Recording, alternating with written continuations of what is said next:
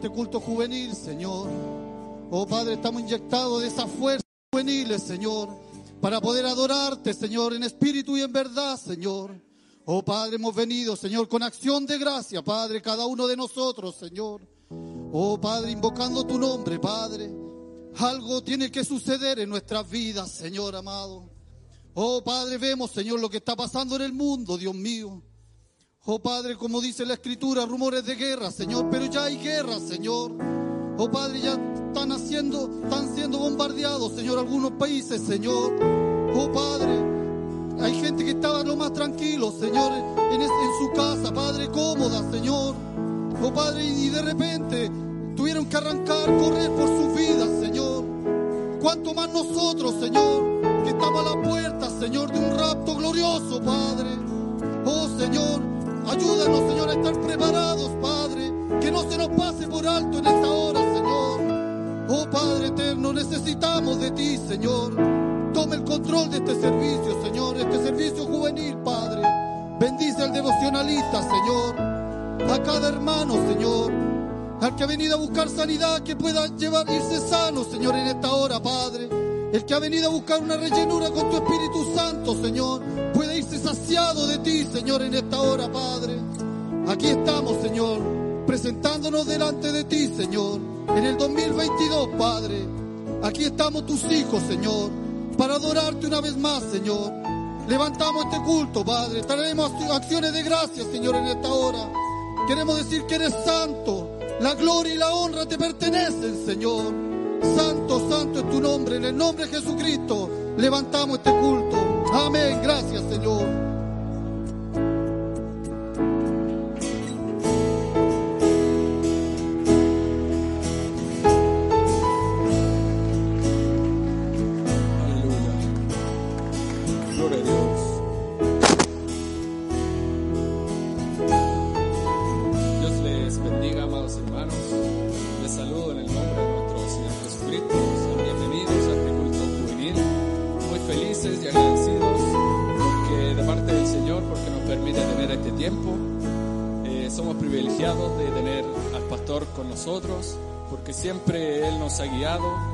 Ha dado nuestro espacio como joven.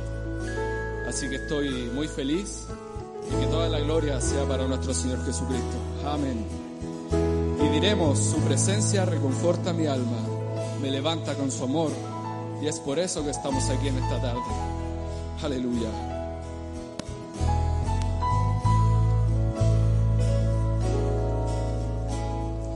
Su presencia re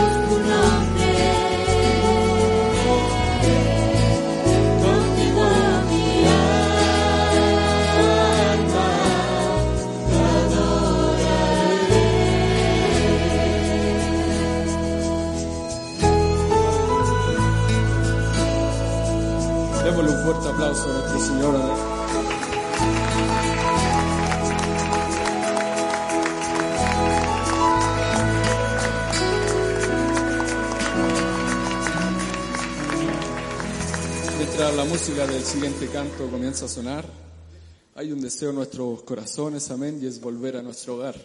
Somos parte de ese cielo, aleluya.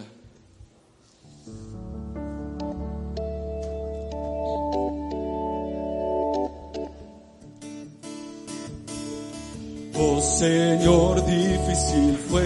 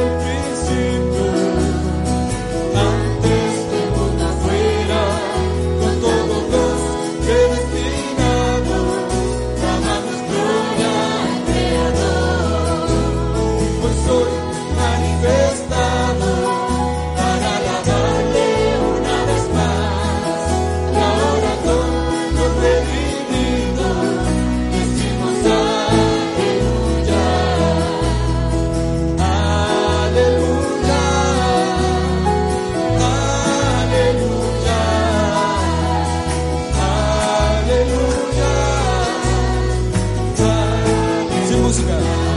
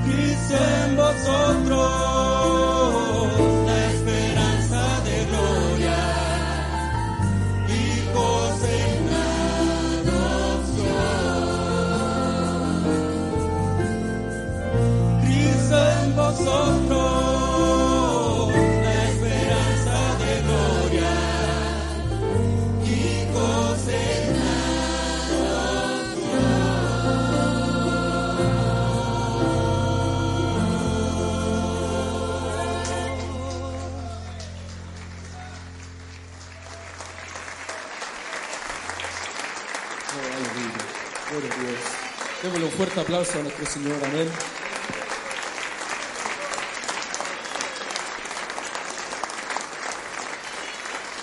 Los invito a ponerse en pie para seguir alabando a nuestro Señor. Amén. Pueblo de Dios, no desmayes.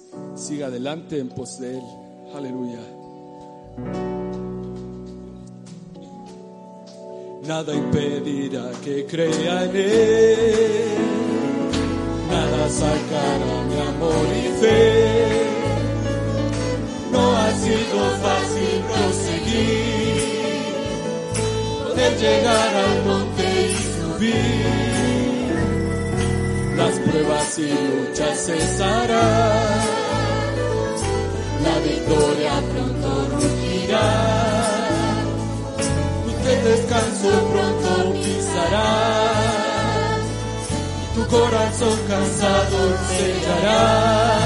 Pueblo de Dios, no desmayes, sigue adelante, José, toma tu cruz y sígueme, nos queda poco para vencer. Pueblo de Dios, pueblo de Dios,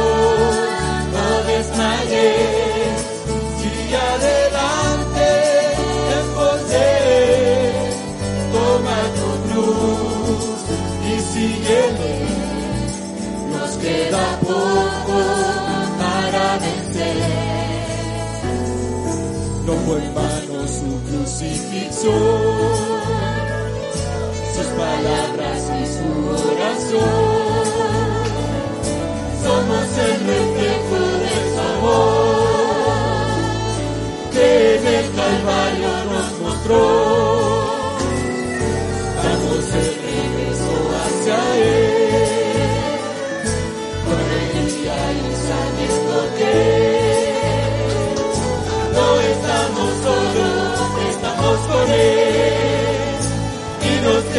Poco ya para vencer, pueblo de Dios, no desmayes, sigue adelante, porque toma tu cruz y sígueme, nos queda poco para vencer.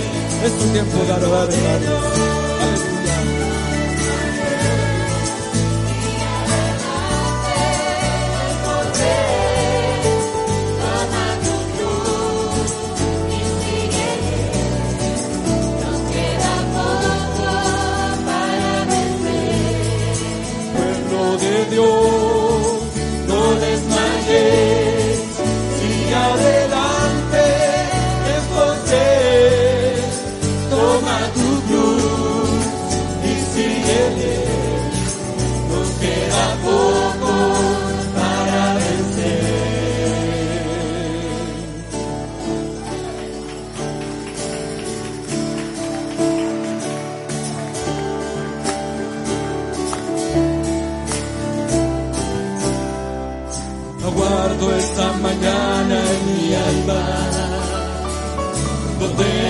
donde la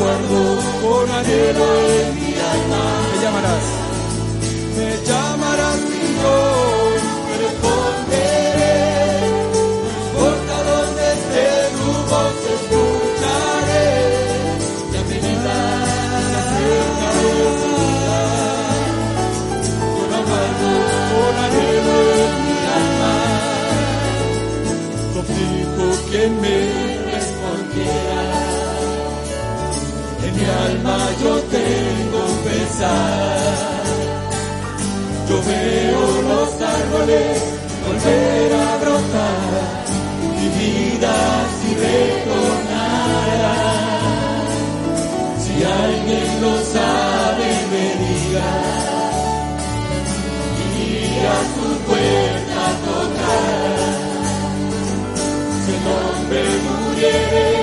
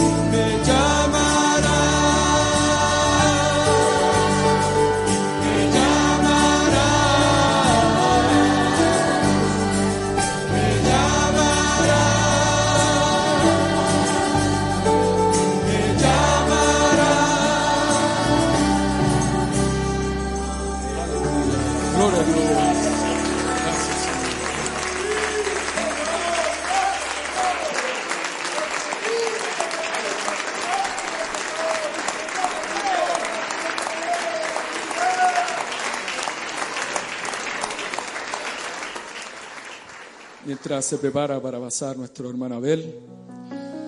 Oh, aleluya. Hemos cantado, hemos entregado nuestra adoración a Dios, nos hemos preparado para recibir lo que Dios tiene para nosotros en esta tarde, hermanos. Estamos muy felices. Aleluya. A casa quiero volver.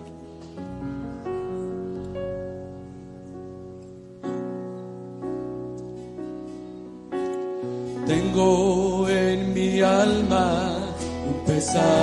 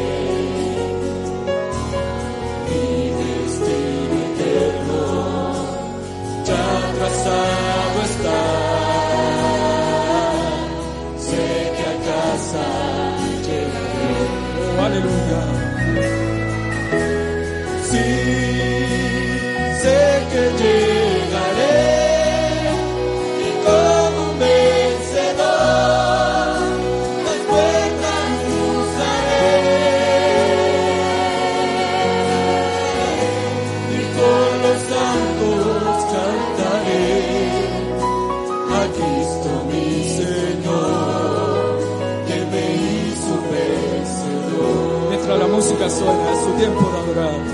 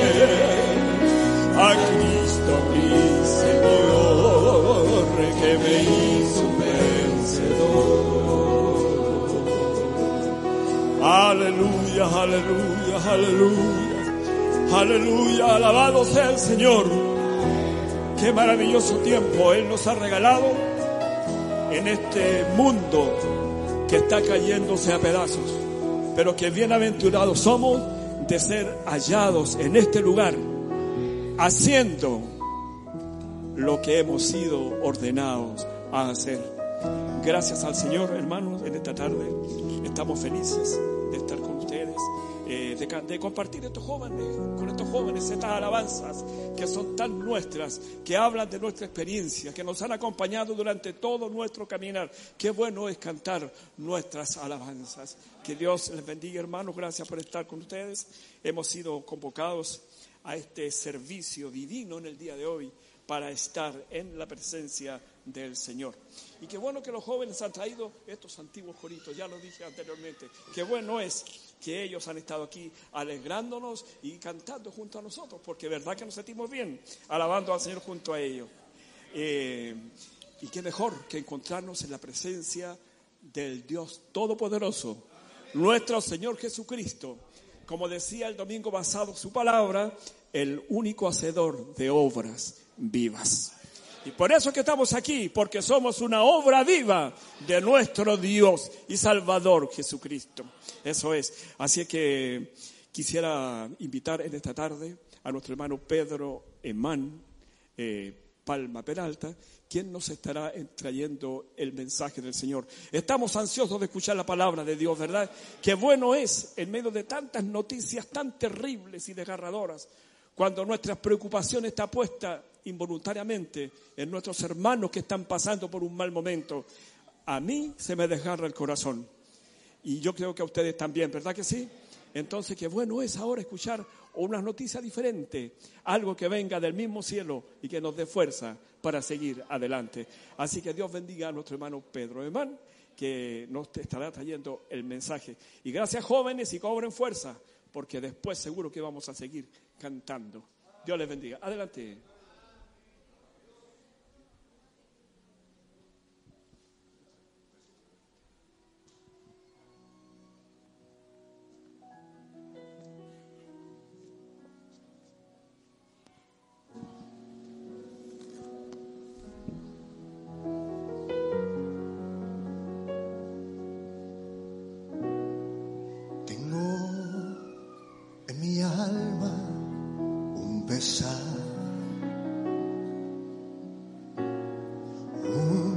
Deseo ardiente por volver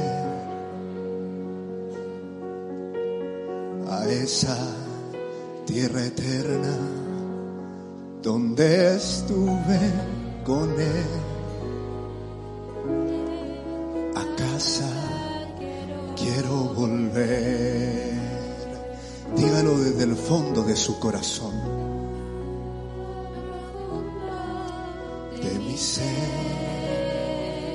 Hay un abismo clamando.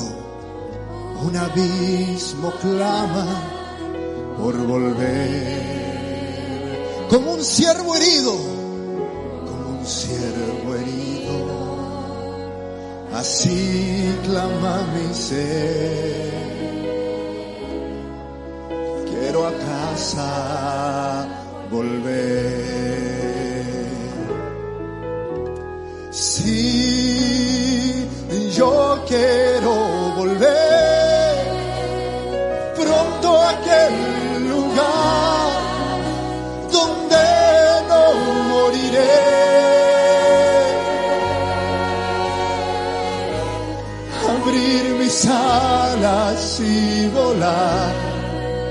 Este mundo descansar.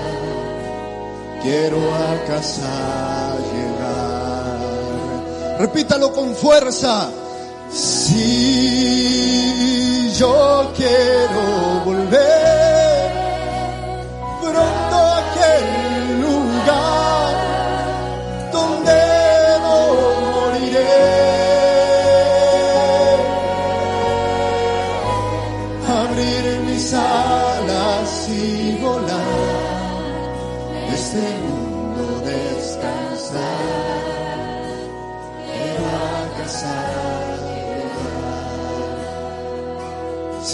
los ojos un momento, porque el ángel del Señor se está moviendo en este recinto ahora mismo. Él está pasando por aquí. Yo lo sentía ahí adentro. Mis lágrimas caían, lloraba, porque es verdad, hay un clamor. El diablo puede creer que nos tiene contentos y felices, pero no es verdad. Nosotros queremos regresar. Estamos aquí hoy día porque yo quiero volver a ese lugar de donde salí, a la eternidad de Dios. Por eso estamos aquí. Y el diablo está molesto por ello y él quiere evitar la bendición en su corazón. Pero hay un poder más grande. Hay algo aquí que está fluyendo. Abra su corazón y reciba la bendición. Lo que ha venido a buscar. Sanidad divina. Aquí hay sanidad divina. Esperanza y vida eterna. En ningún otro lugar la encontrará. Más que en la presencia del Señor. Eso es lo que hemos venido a buscar. Gloria a Dios. Yo doy gracias al Señor desde el fondo de mi corazón porque su gracia y ninguna otra cosa me tiene aquí.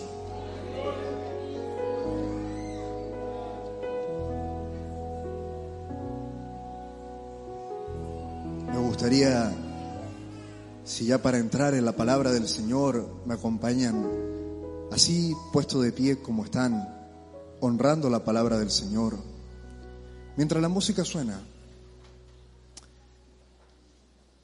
leer en el libro de Josué. Me costaba mucho decidirme por la cita de inicio para este saludo. Y para no desviarme de el centro, el corazón del pensamiento, le he puesto por título Los valientes que conquistarán la tierra. Libro de Josué capítulo 3. Dice así en el bendito y poderoso nombre del Señor Jesucristo. Josué se levantó de mañana y él y todos los hijos de Israel partieron de Simit y vinieron hasta el Jordán y reposaron allí antes de pasarlo. Y después de tres días los oficiales recorrieron el campamento y mandaron al pueblo diciendo, Cuando veáis el arca del pacto de Jehová vuestro Dios, y los levitas sacerdotes que la llevan, vosotros saldréis de vuestro lugar y marcharéis en pos de ella, a fin de que sepáis el camino por donde habéis de ir, por cuanto vosotros no habéis pasado antes de ahora por este camino. Pero entre vosotros y ella haya distancia como de dos mil codos, no os acercaréis a ella. Y Josué dijo al pueblo, santificaos, porque Jehová hará mañana maravillas entre vosotros. Y ahora a Primera de Pedro.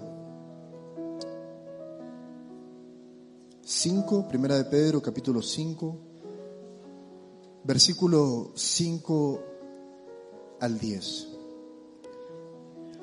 Quise darle este, este pequeño aliño juvenil a la palabra, ya que el culto tiene estas connotaciones, ¿no? Igualmente jóvenes, están sujetos a los ancianos y a todos, sumisos unos a otros, revestidos de humildad, porque Dios resiste a los soberbios y da gracia a los humildes. Humillaos pues bajo la poderosa mano de Dios, para que Él os exalte cuando fuere tiempo, echando toda vuestra ansiedad sobre Él, porque Él tiene cuidado de vosotros. Sed sobrios y velad, porque vuestro adversario el diablo, como león rugiente anda alrededor buscando a quien devorar. Al cual resistid firmes en la fe, sabiendo que los mismos padecimientos se van cumpliendo en vuestros hermanos en todo el mundo. Mas el Dios de toda gracia, que nos llamó a su gloria eterna en Jesucristo, después que hayáis padecido un poco de tiempo, Él mismo os perfeccione, afirme, fortalezca y establezca. Que Dios bendiga esta lectura de su palabra. Amado Señor, venimos ante ti, Padre, contentos y agradecidos, Señor. A veces no expresamos bien, Señor, lo agradecido que estamos o debiéramos de estar contigo, Padre. Porque teniendo tanto, Señor, olvidamos, Padre, que si no fuera por tu gracia, Señor, quizás dónde estaríamos, Señor. Mas estamos aquí, Padre, disfrutando de cosas, Padre, de cosas que ciertamente no merecíamos, Señor. ¿Y cómo poder expresarnos delante de ti, Señor? Mas encima venimos y pedimos más, Padre. ¿Y qué es lo que nos lleva a ellos, Señor? Es tu palabra, Señor. No hay nada, Padre, que pueda venir por sobre tu palabra, Señor. Ni tú mismo puedes pasar por tu palabra porque tú la pusiste ahí, Señor. Cosa que mente humana jamás podrá entender, Padre. Pero a través de ella nosotros podemos llegar a ti, a llegarnos a la falda y decirte, Padre. Todos aquí, Señor, la mayoría de nosotros cumplimos, Señor, con lo único que se nos es pedido y fue creer, Padre. Y a través de eso, creer y bautizarnos en tu nombre, podemos venir a ti y recoger todas las promesas que nos has dado, Señor. Y el diablo puede molestarse, Señor, y puede dar voces como si fuera un león, Señor. Pero está ahí postrado con su espalda rota, porque allá en el Calvario tú lo heriste, Señor. Y no hay nada que Él pueda hacer para impedir que la bendición de tu palabra cale en nuestros corazones y podamos salir de aquí llenos del Espíritu, Señor. Y es lo que pedimos, Padre, humildemente delante de ti. Quita, Señor, al inmundo, Padre. Quita a este hombre que va a hablar, Señor. Quema con el carbón del fuego de tu trono, Señor, sus labios para que no diga palabra inmunda, Señor, sino que todo lo que diga venga de ti, Padre. Te lo ruego, Señor, en el bendito y santo nombre de nuestro Señor Jesucristo. Amén. Puede tomar su asiento, mi hermano.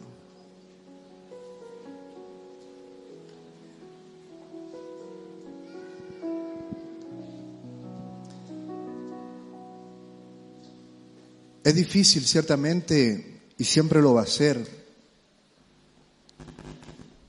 hablarle a los hijos predestinados de Dios. Porque uno no puede venir aquí jamás pensando que va a hablar con cualquier persona. Para ello debe poner siempre a Dios delante. Y muchas cosas vienen a la mente cuando uno está pensando, buscando, ¿qué puedo traer? ¿Qué puedo darles a los hijos del Dios viviente? Y a veces se comete el error de poner tanto pensamiento y no dejar que lo real venga. Qué bueno es que tenemos una gran escuela para aquellos que estamos aprendiendo la predicación. Y es aquietarnos y esperar en Dios. Y ciertamente había muchos temas que me hubiera gustado haber traído para compartir con mis hermanos jóvenes. Pero Dios en oración me estuvo cambiando algunas citas a última hora. Así que vamos a ver qué hay de esto.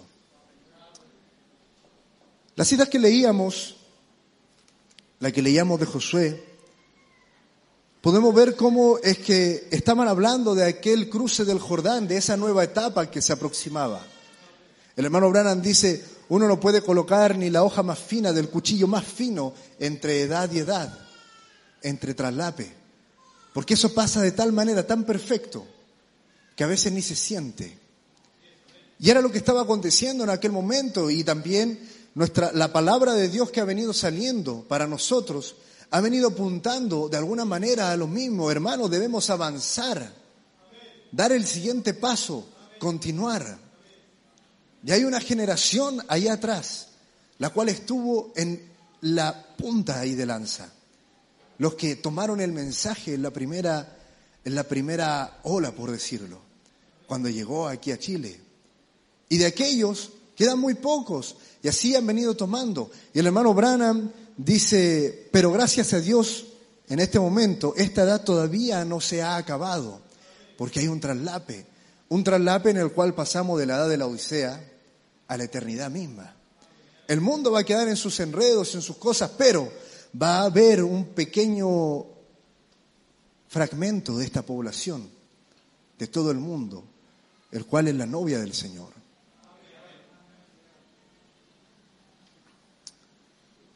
Qué pasa con ello?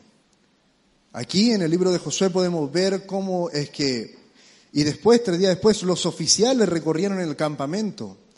Lo hemos venido escuchando. Los oficiales están recorriendo el campamento y están avisando de cosas. La palabra por boca de nuestro pastor, por los predicadores que han venido saliendo, han tomado una línea. Nuestro hermano José Cerda. Él hablaba cosas a su manera, cosas muy profundas de las cuales nosotros debemos prestar real atención en este momento. Pero el título del mensaje del día de hoy, los valientes que conquistarán la tierra. Me gustaría compartirles un poco acerca de estos valientes que conquistarán la tierra. ¿Qué es lo que dice la Biblia acerca de los valientes? ¿Qué honor le da la palabra de Dios a los valientes de David? Si me acompañan en el libro de Segunda de Samuel, capítulo 23, versículo 8. Estos son los nombres de los valientes que tuvo David. Ba- Basebet, Joseph Basebet, el Tacmonita, principal de los capitanes.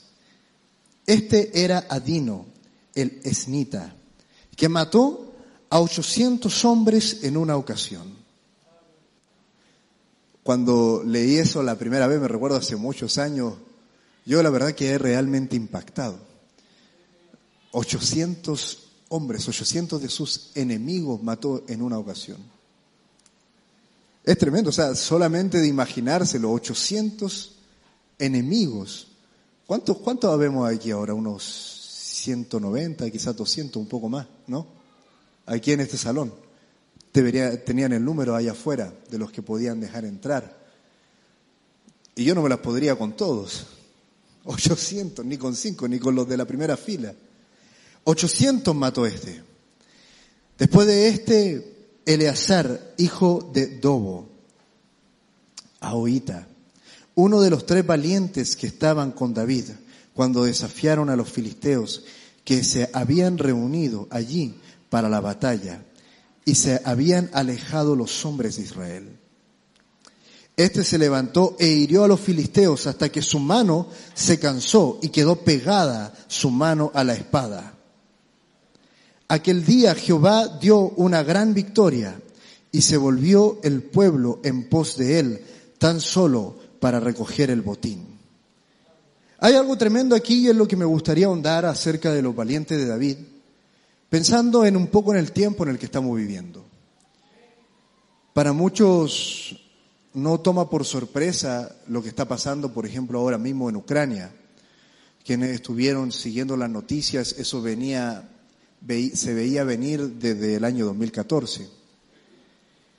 Pero si hay algo tremendo que está pasando ahí y es que el gran oso, Rusia, se está sacudiendo, está empezando a despertar de su hibernación. Y es algo grande porque cuando el hermano Branham habla en el libro, cito el libro, no me recuerdo cuál mensaje dentro del libro de las 70 semanas de Daniel, creo que es el último. Cuando el hermano Branham habla y él aborda el tema de Israel, cómo Israel está en su tierra, él habla de los años y de los tiempos y dice, pero nosotros en realidad no sabemos el tiempo exacto, cuántos años se puede correr esto. Y a la verdad de las cosas, Israel, si bien está físicamente en su tierra, no tiene el control de la tierra. Y ese pequeño detalle, visto así, suena de muy poca importancia, en especial para el resto del mundo, pero para los creyentes, la novia del Señor, quienes estudian el mensaje, quienes tuvieron la revelación del mensaje de la hora, ese detalle es importante, porque muestra que Israel, que es el reloj de Dios, aún no tiene el control de su tierra. Y está, existe ahí la franja de Gaza, creo que una vez lo mencioné, como la franja de gracia. Porque hay una gracia ahí. Hay un tiempo que Dios está sujetando, que los ángeles de Dios están sujetando aquella guerra para que no se cumpla todavía. Quizás es por nosotros mismos, por nuestro propio caminar.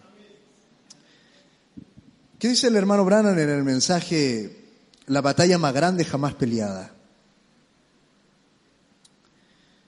Hay un párrafo aquí, el párrafo 60, casi al, iniciar el mensaje.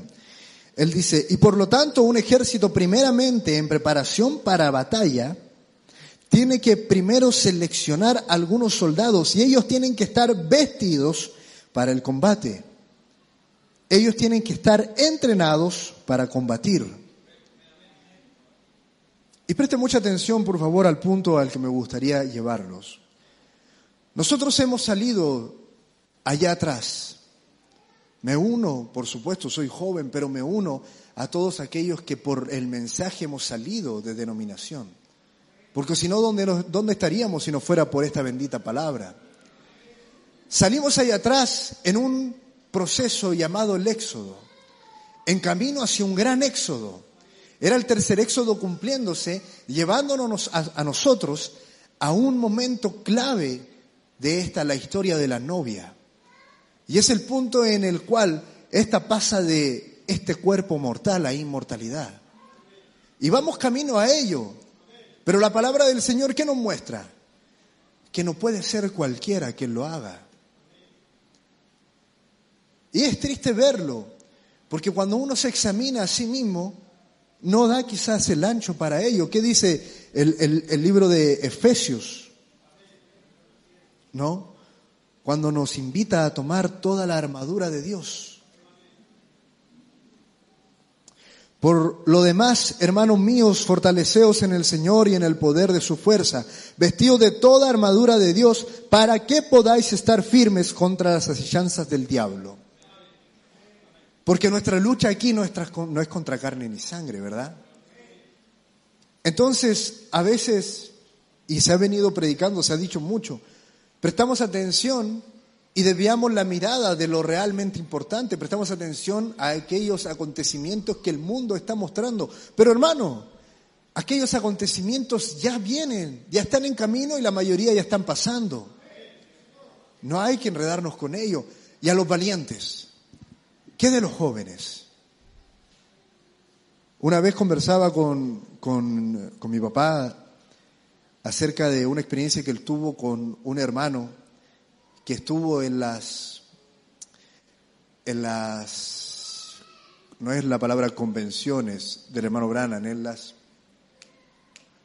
campañas, en las campañas de sanidad divina. El hermano contaba, era un anciano, un testimonio tremendo, un testimonio, un testimonio que es casi imposible narrarlo de la manera que él lo cuenta. Él tenía sus pies torcidos y su papá lo llevó a la campaña de sanidad divina y en el camino el papá pasó a comprarle zapatos. Y él lo cuenta, no como se lo estoy contando yo ahora, no me lo contaron, yo era ese niño, dice él, con mis pies torcidos. Y el papá pasó y le compró zapatos y lo lleva a la campaña del hermano Branham de Sanidad Divina. No recuerdo el mensaje que predicó el hermano Branham ahí. Al terminar, ellos pasan, el hermano Branham ora y fue la primera vez que él pudo ponerse zapatos. Y uno dice, wow, qué tremendo testimonio de sanidad divina. Tremendo, hermano. Aquel padre lleva a su hijo y lo lleva a comprarse zapatos sin saber, solamente por fe. Y esa fe tenía que madurar aún más. Yo pienso y digo, esa fe no era la suficiente para el rapto. ¿Qué fe es la que tenemos que tener nosotros hoy día? Si nos comparamos con aquellos valientes, ¿qué generación estamos quedando nosotros? Es verdad, tenemos grandes testimonios de sanidad en medio nuestro.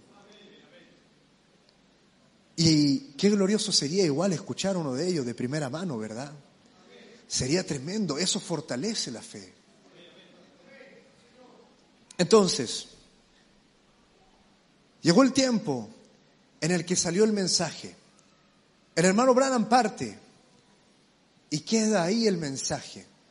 Dios mostrando que lo importante no era el hombre, sino el mensaje que traía aquel hombre.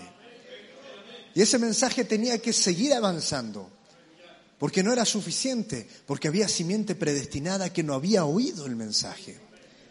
Y los oficiales que quedaron ahí en pie, ellos con su conflicto nada más que mostrando el cumplimiento real de la escritura, porque así como tenemos a Moisés, luego Josué, luego vienen jueces. Ellos salieron con algo diciendo que era la clave y era lo correcto. Y era el líder Espíritu Santo está aquí, hay que seguirlo. La palabra de Dios hay que seguirla y tenía sus condiciones de seguimiento. Y lo primero, si bien era difícil, era creer la palabra y seguir al pie de la letra las instrucciones, seguir aquel ángel, no era tan difícil como el hecho mismo de conquistar la tierra. La batalla más grande jamás peleada, el hermano Branham dice, aquella batalla inició en el cielo, no aquí en la tierra. Y luego descendió a la tierra. Y lo importante aquí es que el hermano Branham aclara y dice, tenía que escogerse un lugar, un campo de batalla. Los mejores estrategas escogen el campo de batalla. A mí me gusta mucho leer, la historia, leer de los grandes, de los grandes conquistadores de la historia, estos grandes personajes. Uno de ellos, Napoleón, me gusta mucho su historia. Napoleón era un maestro de la estrategia, de la estrategia ofensiva, del ataque. Y por ahí por el año 1817, 1818, la batalla de Waterloo, cuando el duque de Wellington se enfrenta a Napoleón Bonaparte, era un enfrentamiento tremendo porque eran dos maestros de la estrategia, uno de la ofensiva y otro de la defensiva, de la estrategia defensiva. Y como era un buen estrategia, un buen estratega, el duque de Wellington, y aprovechándose de la situación vulnerable de Napoleón, él inmediatamente como buen estratega defensivo, él escoge el campo de batalla. Escoge el lugar de batalla, lo inspeccionó, lo buscó en los mapas y dijo, aquí se decidirá el destino de Europa. Y uno puede decir que ese, ese pequeño detalle en la historia pasa desapercibido, pero la verdad para los historiadores no. El escoger el campo de batalla es la decisión más importante antes de una batalla. Cuando Satanás el diablo se levanta y él es el acusador y acusa a Dios y él hace una estrategia ofensiva para poder convencer a los ángeles y unirse contra el Creador mismo, Dios antes de eso, él ya había elegido el campo de batalla.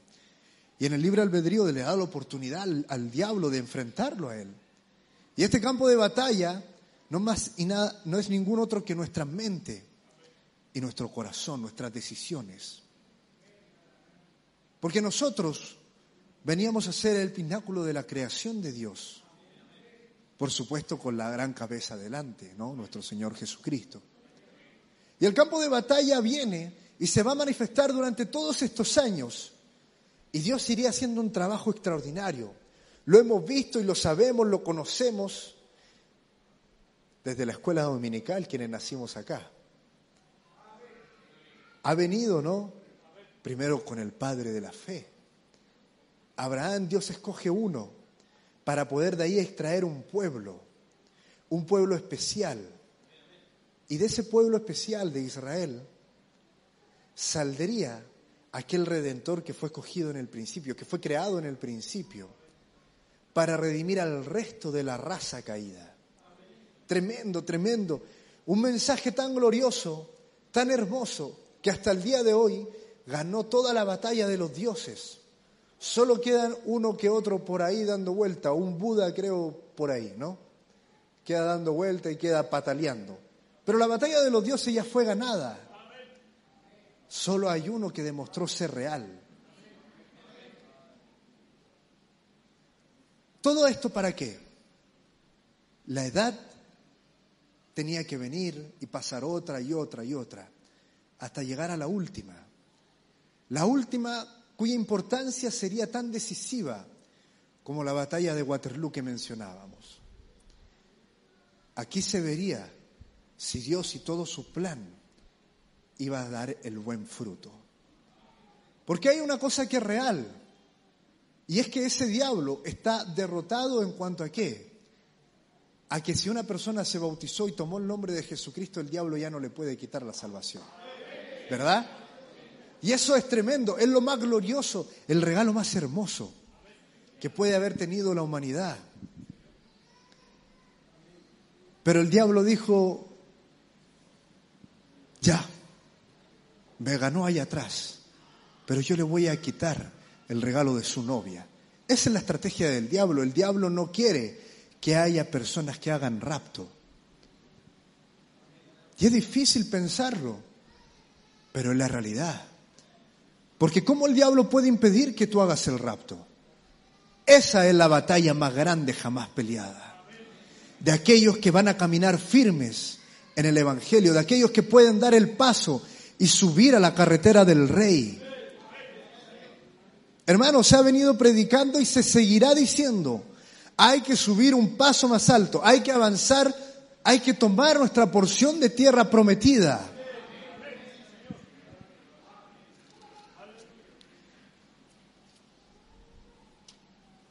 ¿Cómo hace el diablo para quitarnos esto? Mensaje, la batalla más grande jamás peleada, es un mensaje muy largo y es un mensaje hermoso, muy bello. Porque así como el hermano Branham va mostrando la estrategia de Satanás, va mostrando la gran liberación de nuestro Señor. Y aquí me gustaría hacer un espacio aparte y dirigirme en- de manera especial a los jóvenes. Veía los videos que hay en la página de la voz de Dios de hace algunos meses, de cuando entregaron las tabletas, estas, las Agapao, en Ucrania. Y los hermanos estaban muy felices, uno ve ese video y se alegra mucho por ellos, pero eso ya pasó. A la verdad de las cosas nosotros no sabemos en qué están ellos. Hay iglesia en Ucrania, hay hermanos. Y cuando uno mira el video, hay pocos jóvenes. Hay pocos jóvenes y también hay niños. Y ahí es cuando baja aquel pensamiento de, Señor, qué gracia has tenido tú para con nosotros. Porque yo miro y veo a mi hijo y digo, ¿en qué otro lugar lo podría criar? ¿Qué lugar más precioso tengo en medio de este pueblo santo? Y es un regalo tan grande, hermanos, tan grande lo que tenemos acá, para descuidarlo tanto de repente. Y nuestros jóvenes, nosotros estamos aquí, estamos peleando una batalla tremenda. Y a veces tú llegas aquí al culto, joven señorita. Lo digo porque yo estoy en su misma edad, solo que estoy casado, es diferente. Pero bueno, hay algunos que ya van para allá ya.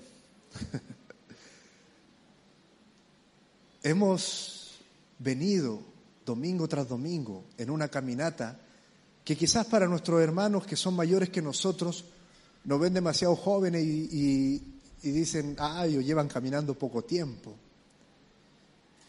Pero yo y ustedes saben que ese poco tiempo nos ha costado. Porque cada vez que decidimos venir al culto, todos estos diablos vienen. Y vienen de la manera más sutil, pero que muchas veces resulta ser eficaz. El hermano Branham dice que un demonio es inofensivo. Es totalmente inofensivo si no tiene en quién o qué actuar. Pero resulta que hoy día tiene en qué actuar directamente sobre nosotros a través de algo que llevamos en nuestro celular, en nuestro, en nuestro bolsillo. ¿Verdad? Y así también nuestros amigos y personas con las que compartimos en el mundo. Hermano, para nosotros los jóvenes, venir aquí y a veces presentarnos día a día es muy duro, porque con nuestros amigos conversábamos y decían, muchas veces yo llegaba al servicio y estaba ahí, pero solo estaba mi cuerpo, yo no estaba ahí. Ganar esa batalla es muy difícil. Se lo digo a usted, mi hermano, quienes ven a estos jóvenes y a los niños y a los adolescentes acá. Y a veces los miramos solamente con el ojo crítico. Oh, deberían estar comportándose mejor. Oh, ellos no están siguiendo COD. Oh, mira, ese, ese, ese muchacho entra y sale del culto cuando se está orando, algo que no se debiera hacer. Y los criticamos muy fuerte por aquellos detalles mínimos. Pero el ponernos a meditar solamente de que ese joven está aquí, y es una gran victoria. Una de las batallas más grandes que, le- que me tocó pelear a mí fue el decidirme a ser cristiano. Y esa batalla la tomó cada uno de ustedes, ¿verdad? Cada uno de ustedes tomó la batalla y la ganó, porque está aquí. Y quizás alguno la esté peleando en este momento de decidir, yo seré cristiano. Pero cuando tú tomas esa decisión y llegas al colegio, quizás a la primera te da una vergüenza. Y ya tienes tus dudas con aquella decisión. Pero, hermano, joven, señorita, aquella pequeña duda no es una derrota.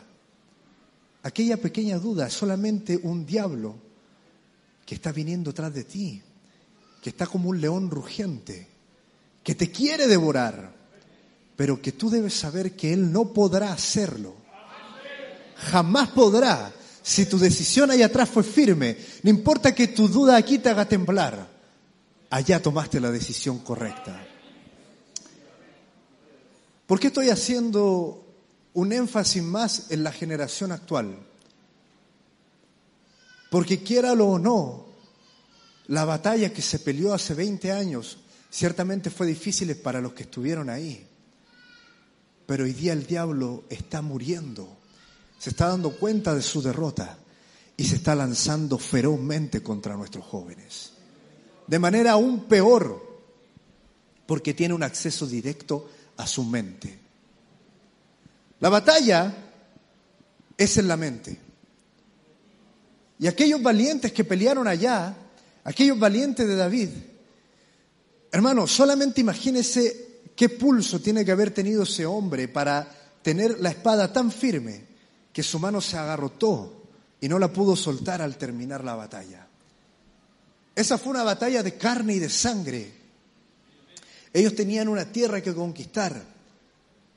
Y aun cuando físicamente era algo muy difícil, el objetivo estaba claro y muy determinado y no venían dudas sobre ellos. Tenían la ciudad al frente. Esa ciudad hay que destruirla. Eso es fácil. Esa ciudad, no esa ni esa, esa. El que se confundía ahí era por tonto, ¿no? ¿Cómo te ibas a confundir de ciudad? Esa es la ciudad que tenéis que conquistar. No había manera. Pero hoy día vivimos en un mundo de luces, un mundo de engaño, un mundo donde el diablo quiere pervertirte, quiere engañarte, quiere desviarte. Tu objetivo es conquistar la tierra, pero a veces no sabes con quién estás peleando.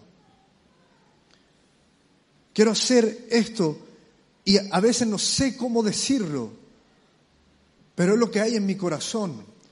Muchas veces, hermanos, hermanos de años, tienen la espada en su mano y hieren a jóvenes en vez de al maligno. Y de la misma manera, jóvenes piensan que todo es ataque contra ellos y justifican sus errores diciendo, no, esto no es culpa mía, es culpa de tal y tal y tal. ¿Y qué es lo que dice la palabra del Señor? Jóvenes, ser sumisos, ser humildes, ¿verdad? Ese detalle es tremendo, hermano, no, no se desvíe, fíjese el punto ahí. ¿A qué se refiere en ser humilde? Hermano, la batalla iba a venir acá y el diablo iba a querer enredarlos a ustedes, confundirlos, a veces hacerlos pelear entre ellos. Muchas veces me ha tocado hablar con jóvenes que dicen, no, yo sí, es verdad, me caí, me equivoqué, me tropecé, pero eh, dejé de ir porque iba y tal hermano me miraba feo. Quizás eso sea verdad, pero no es la justificación para que tú dejes de venir al culto. ¿Sabes por qué? Porque aquí hay algo más grande. Porque no importa quién te mire feo, y eso es algo a propósito muy, muy del chileno, ¿no? Yo me recuerdo que en el colegio, en el colegio muchas de las peleas que tuve con mis compañeros era que me miró feo. ¿Cómo se explicaba eso? No sé, trae la cara y mira, mira feo, no, no se puede. Pero pasaba. Es muy de la inmadurez el suponer cosas sobre el otro. Los valientes de David pelearon y conquistaron una tierra. Mantuvieron firmes en aquella tierra que habían ganado los de Josué, ¿verdad? Ellos se mantuvieron firmes ahí. Hermanos, estamos a un paso de lograr aquello que el mensajero de la edad vino a decirnos. Saltar más allá, caminar en la carretera del rey. Y ciertamente la batalla será difícil. Como partí diciendo, la batalla que a mí más me costó pelear fue la que vino después de la decisión. Porque tú decides y decides bien, yo seré un cristiano y voy a caminar y, y te bautizas y el día del bautismo tú lloras, pasas al altar, recibes el abrazo de tus hermanos que ahora te reciben en la hermandad de Cristo. Y es tremendo y tú pasas quizá un tiempo en el que estás ahí en victoria. Pero en algún momento vas a caer y ahí, cuando tú desciendes, el diablo viene y te hace pensar en la decisión que tomaste. Y esa es la batalla muchas veces de nosotros, aquellos que estamos ahí en la boca de este gran lobo llamado mundo, estudiando, algunos terminando de estudiar, otros trabajando. Y es que tomamos la decisión y el diablo viene y nos hace tropezar a veces en cosas pequeñas, cosas tontas. Pero cuando te hace tropezar se encarga de enrostrarte aquel tropiezo. ¿Para qué decir de las mayores cuando te hace tropezar en cosas mayores? Se encarga de enrostrártelo. Y viene y te dice, oye, mira la decisión que tomaste, ¿no? Que iba a ser muy cristiano, muy valiente. Pero resulta que estás aquí, estás cayéndote. ¿Cómo te atreves a decir que eres cristiano? El mundo va a venir, el hermano Branham dice, en esta batalla vendrán mil voces y te dirán mil cosas. ¿Cuándo es la victoria? Cuando tú logras escuchar la verdadera voz. Dice, vendrán mil voces, vendrán mil cosas. Y el diablo te dirá que tú no debes ser cristiano, que mira, te pasas cayendo, debes salirte de esto. Y Dios viene y te da culto tras culto la victoria sobre ello. Y te dice, hijo, tú decidiste, tú votaste por mí, yo voté por ti. Tú decidiste, allá está la sangre.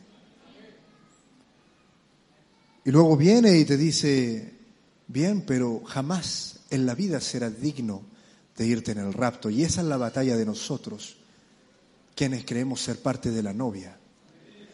Tu fe no te alcanza para curar un dolor de cabeza. Y es verdad, muchas veces fallamos en eso. Pero eso solamente, y quiero que lo vea, un engaño de Satanás. Satanás eres el mejor sofista. Él va a querer jugar con tu fe, te va a querer decir, oye, no, no puedes sanar un dolor de cabeza, ¿Cómo, ¿cómo te vas a ir en el rapto? Pero la verdad de las cosas es que nuestra fe es mayor que eso. Porque eso fue ahí atrás. Un verdadero creyente ahora está preocupado de otras cosas.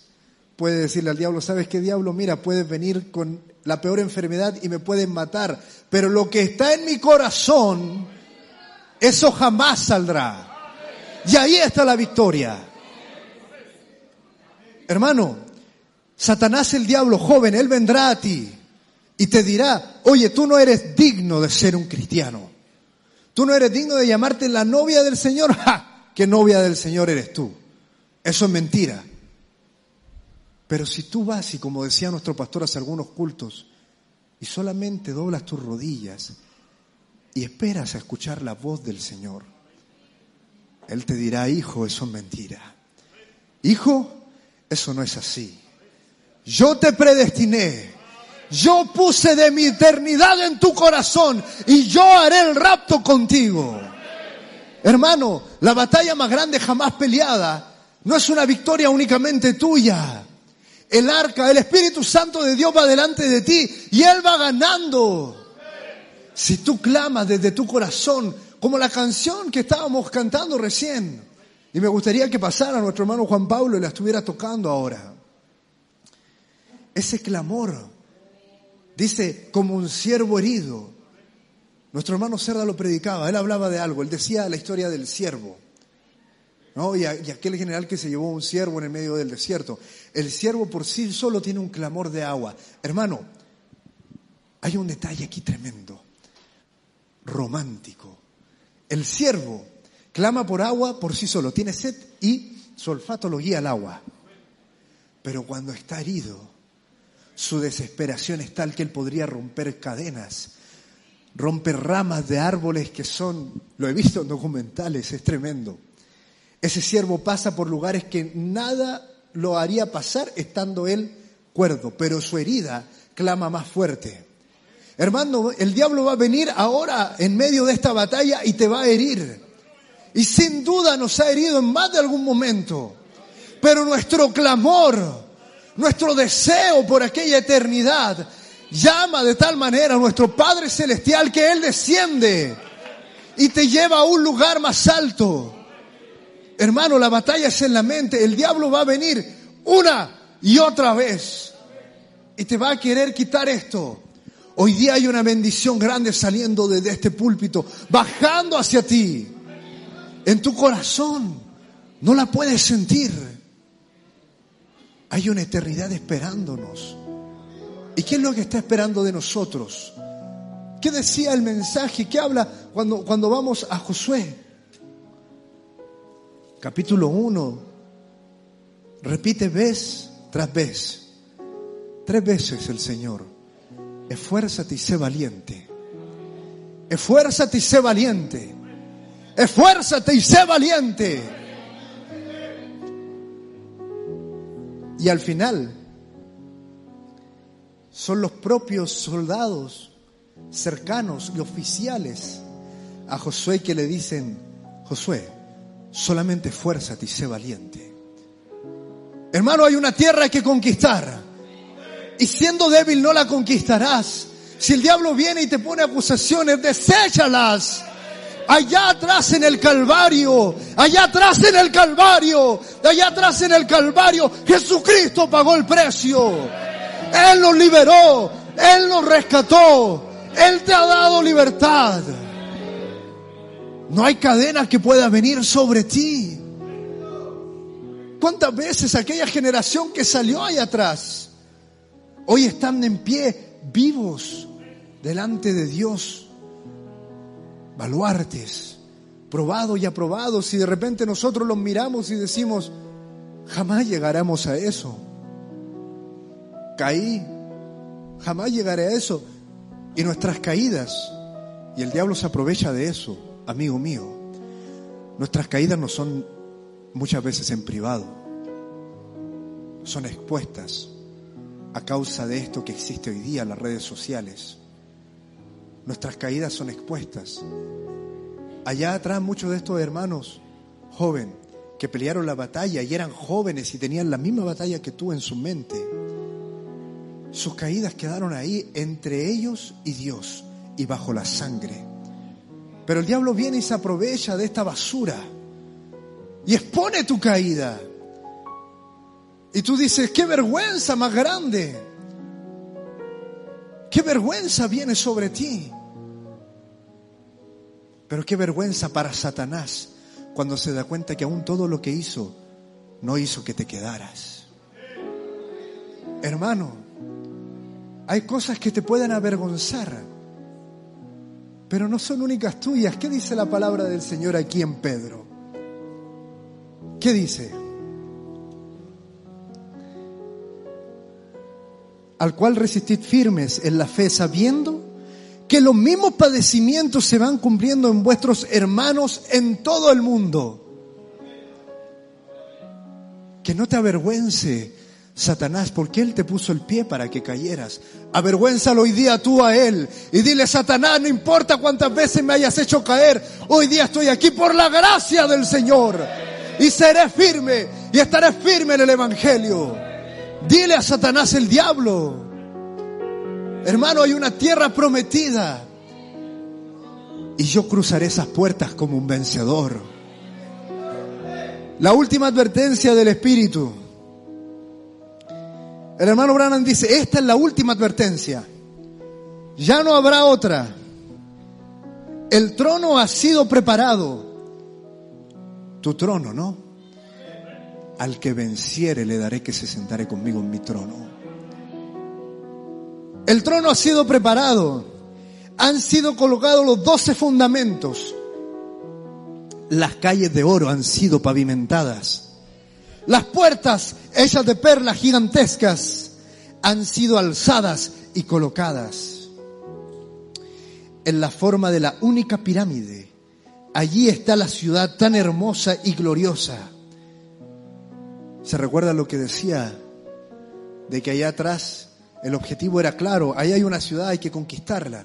Hoy día el diablo te pervierte con tantas luces y muchas veces se enredan y dicen, eh, pero ¿qué es lo que hay que conquistar? Hay que, subirnos, hay que caminar en, en la carretera del rey. No, no lo comprendo. No lo comprenda, hermano. Créalo, hay una ciudad que conquistar. Una ciudad eterna. Y no se conquista yendo a destruirla, no. Se conquista destruyendo las ciudades que te hacían en tu corazón. Se conquista destruyendo a los diablos que vienen tras de ti. Así se conquista esa ciudad. Los seres celestiales, quienes la han preparado, la miran casi sin respirar. Porque la ciudad brilla y resplandece con una gloria que no es de esta tierra. Cada detalle, cada detalle de su belleza relata una historia de gracia admirable del amor de Cristo. Me encanta eso que dice el hermano Abraham ahí. Porque algún día yo veré esa ciudad y miraré y veré un detalle hermoso en la puerta de perla. Un detalle que como el más bello arte me pegará en el corazón. Me tocará la fibra de mi sensibilidad.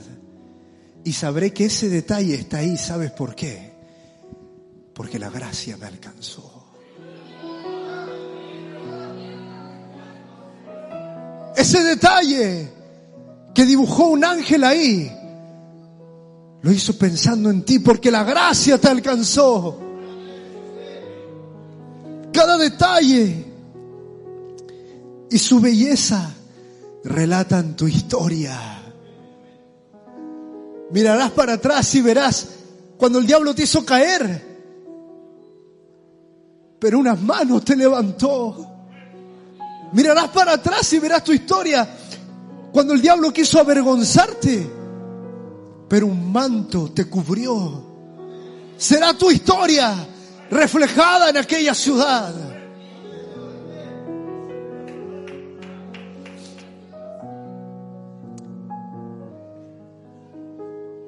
Tu historia de la gracia admirable y del amor de Cristo. Es una ciudad preparada para una gente preparada.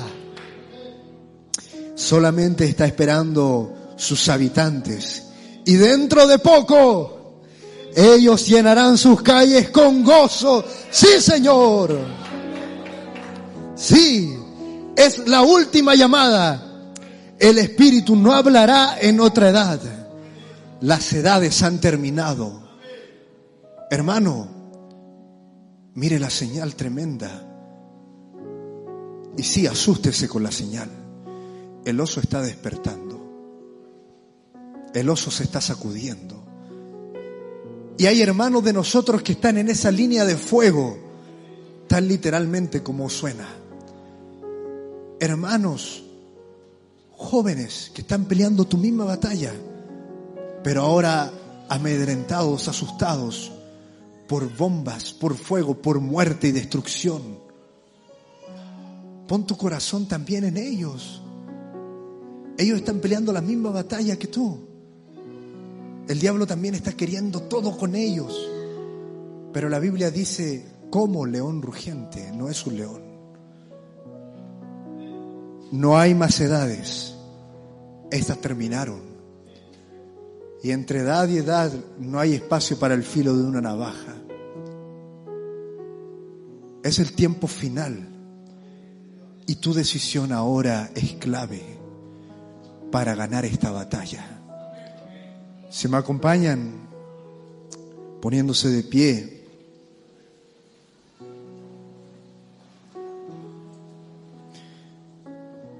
Se coloca la segunda estrofa de la canción que suena. Jóvenes, estad firmes. En esta su juventud, estad firmes. Y aquellos que ya pelearon esas batallas, prepárense, porque la edad ha terminado. Y hay una puerta de perla que se está abriendo. Hay una ciudad eterna que los está esperando. y espera a los vencedores.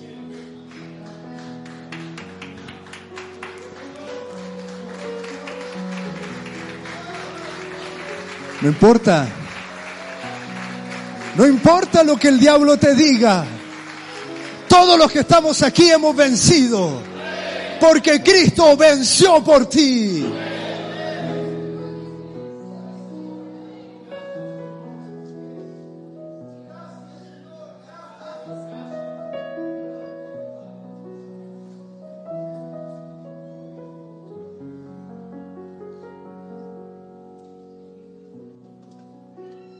Desde lo profundo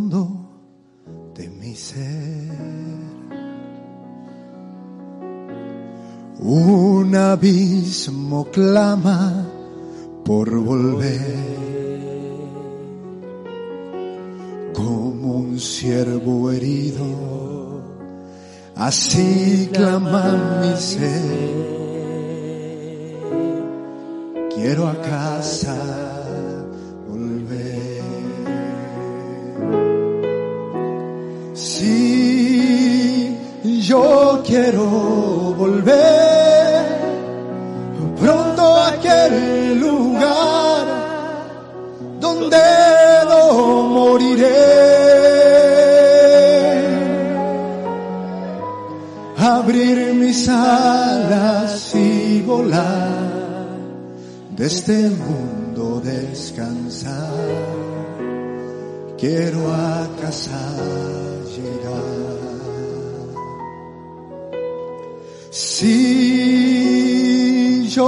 quiero volver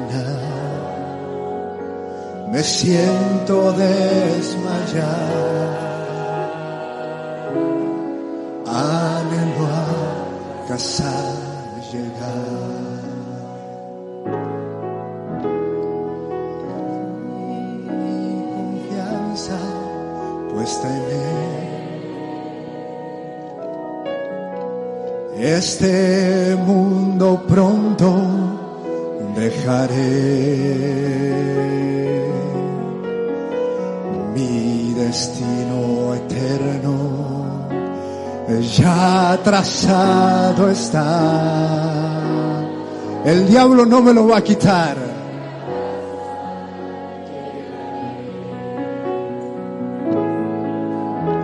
Sí, sé que llegaré y como un vencedor las puertas cruzaré. Y con los santos cantaré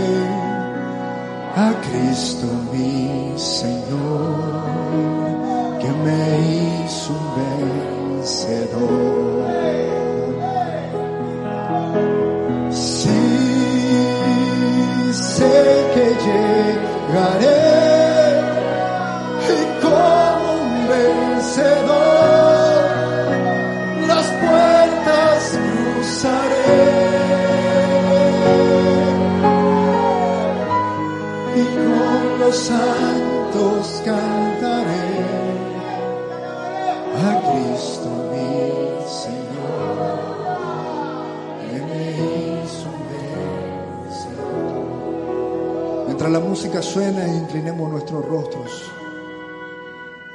Amado Señor,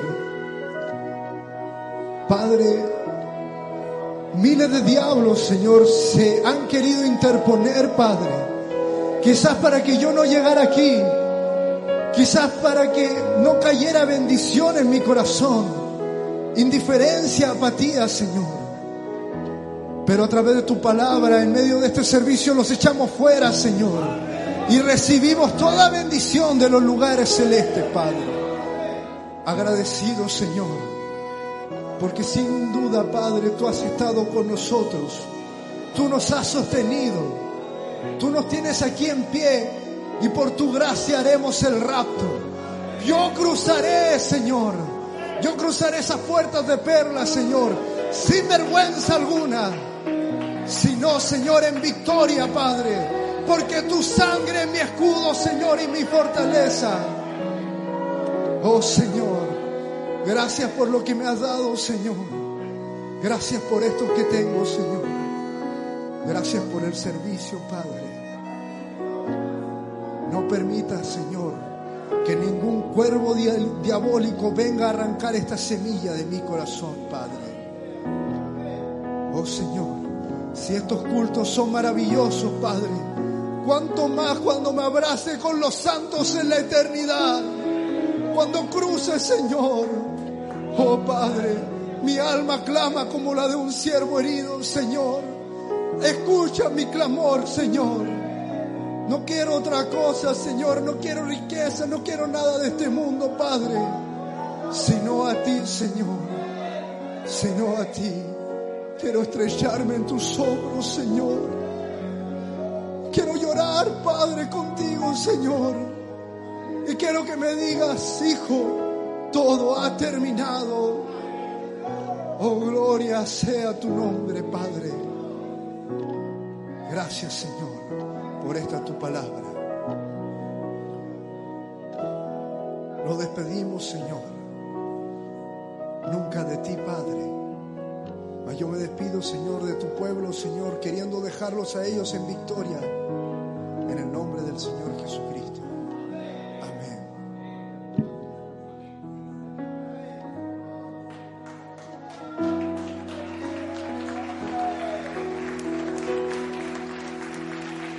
Sí.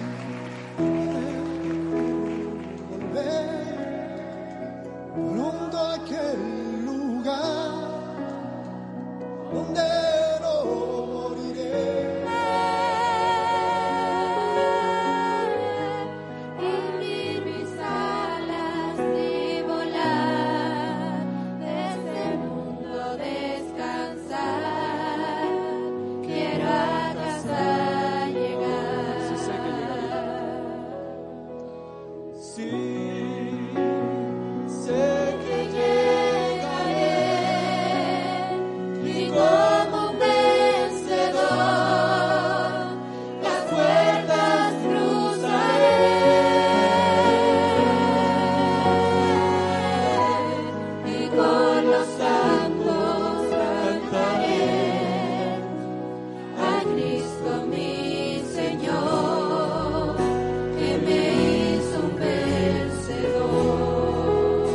Cuando miro al mundo,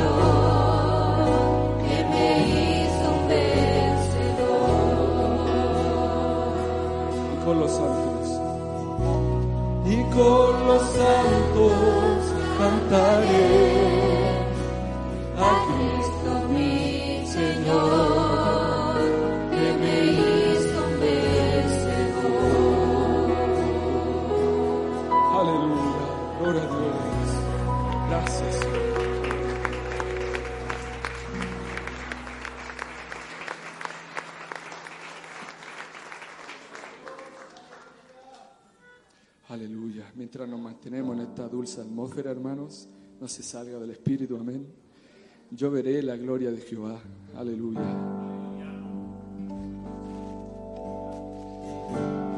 Aunque el diablo intente derrotarme, aunque feroz bruja contra mí, aunque largos.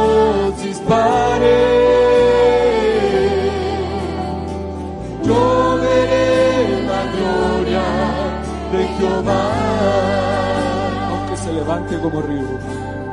Aunque se levante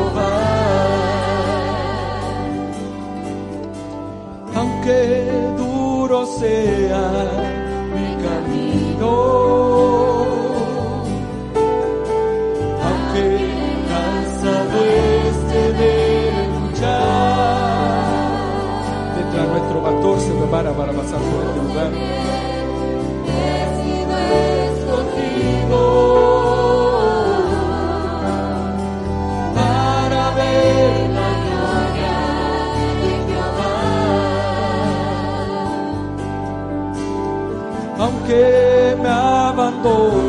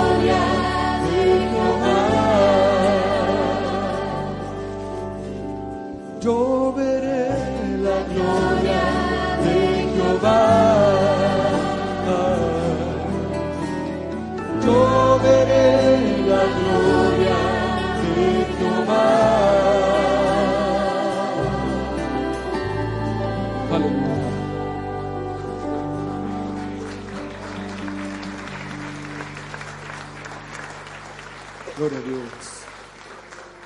Mi fe en Él me sacará de aquí. Muchas veces sí, Dios habla.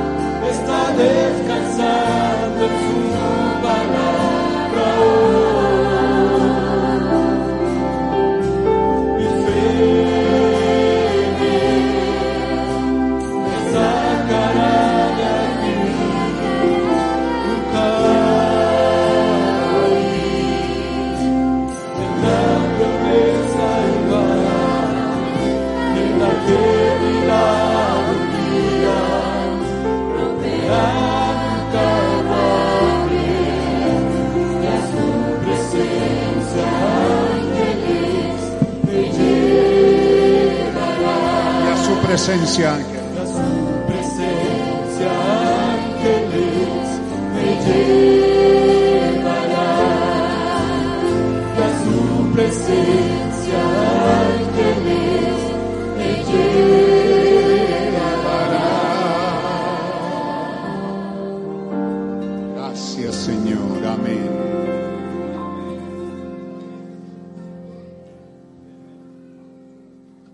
Sed templados y velad.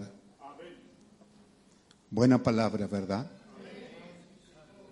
Porque vuestro adversario el diablo, cual león rugente, anda alrededor buscando a quien devorar. Tomen asiento, hermano. Esto ya se predicó, solo quiero repasar la importancia de que recordemos estas cosas. Cuando somos reunidos, en este caso como congregación, y es bueno que la congregación aquí presente y los que están en casa y, especialmente también los jóvenes, que cuando decimos reunión juvenil no es reunión juvenil, es reunión presidida, dirigida por los jóvenes, pero es para la iglesia. ¿Ah? No es reunión juvenil, porque algunos oyen y, y entonces los adultos dicen, ah, es para jóvenes. No, no es reunión para jóvenes, es reunión dándole las oportunidades a nuestros hermanos jóvenes para que se desarrollen, ¿verdad? Hemos tenido un buen devocional joven hoy día. Esperamos, porque son varios los candidatos, y a mí me interesa mucho verlos accionar. Así que quizás sábado por medio, aunque tenemos algunas actividades, vamos a tratar de respetar esas actividades. Pero mm, sí, yo creo que es fin de semana, porque puede ser el día domingo también. ¿Ah?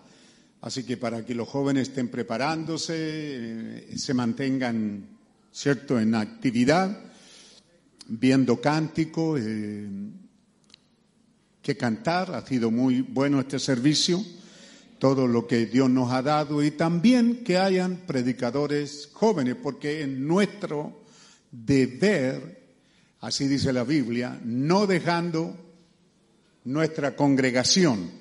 ¿Cómo suena mejor? Yo siempre digo, no lo sé, usted verá, pero dice, no dejando de congregarnos, ¿cierto? Debemos de congregarnos.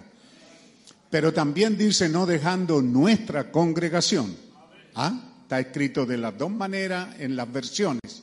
Así que significa que hay una obligación de venir para orar, para adorar, para cantar y para oír un predicador joven y que, y que acertado, cierto, ha sido el Señor al darnos esta cita.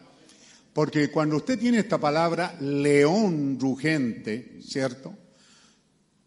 Tiene que ir allí al libro de los sellos, que también hay un cordero león que abrió los sellos y él pelea por nosotros. No puede olvidarse de eso. Amén. Que esta es una pelea de leones hoy día. Y usted y yo somos parte de esa gran batalla. Amén. Eh, es complicada una batalla, usted ya escuchó al predicador. Así que aquí nos dice, sed templado y velad porque vuestro adversario, ¿cierto? Vuestro adversario el diablo, cual león rugente, anda alrededor buscando a quien devorar. El Señor nos decía por inspiración del joven o no tan joven predicador, ¿cierto? que el diablo está interesado en esta hora en una cosa, que usted no llegue al rapto. Yo pienso que esa, esa inspiración, esa, esa, esa palabra cayó muy rica y, y es mi deseo que usted se la lleve, ¿cierto? Acuérdese que lo que el predicador trató de decirnos se sintetiza en esa expresión. Satanás, el diablo, está haciendo todo lo posible porque usted no llegue al rapto, porque hay un arrebatamiento, al cual resistir firmes en la fe. ¿Cierto? Y el Señor nos decía estos días, resistir al diablo y el diablo está por ahí esa cita, hermano, huirá de vosotros. Así que es resistirlo en la fe, eh, sabiendo que Él se va a cansar de la batalla. Nosotros no. Nosotros persistiremos, nosotros resistiremos y continuaremos porque tenemos una invitación, una caminata para irnos a casa con el Señor. Así que hermano, que Dios bendiga esta tremenda palabra que Dios nos ha dado, muy buena, porque yo creo que cada creyente se va a la casa a veces preguntando, Señor, ¿cuál es mi porción de todo lo que Dios nos ha dado? Ahora, una batalla, usted ve de que hoy día tenemos una amenaza de una tercera guerra mundial. No sabemos hasta dónde va, somos sorprendidos porque yo no tengo idea de lo que está pasando. Usted me dice, pastor, ¿y qué está pasando? No sé. No sé. Eh, es demasiado fuerte lo que está pasando y nos descoloca un poco.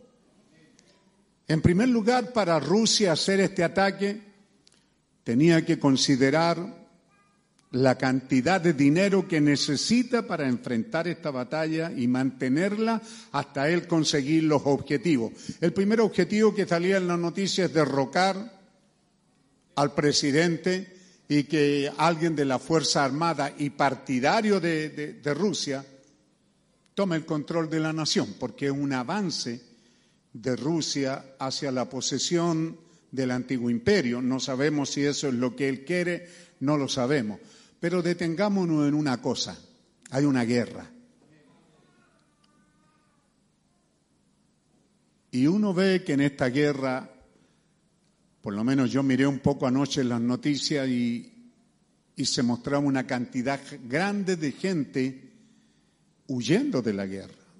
O sea, yo dije, o sea, los ucranianos nos están defendiendo. ¿Ah? Están arrancando no hay mucho patriotismo, parece. Porque nosotros lo que tenemos en la sangre hasta ahora, hasta esta nueva constitución, es que somos chilenos y los chilenos no arrancan.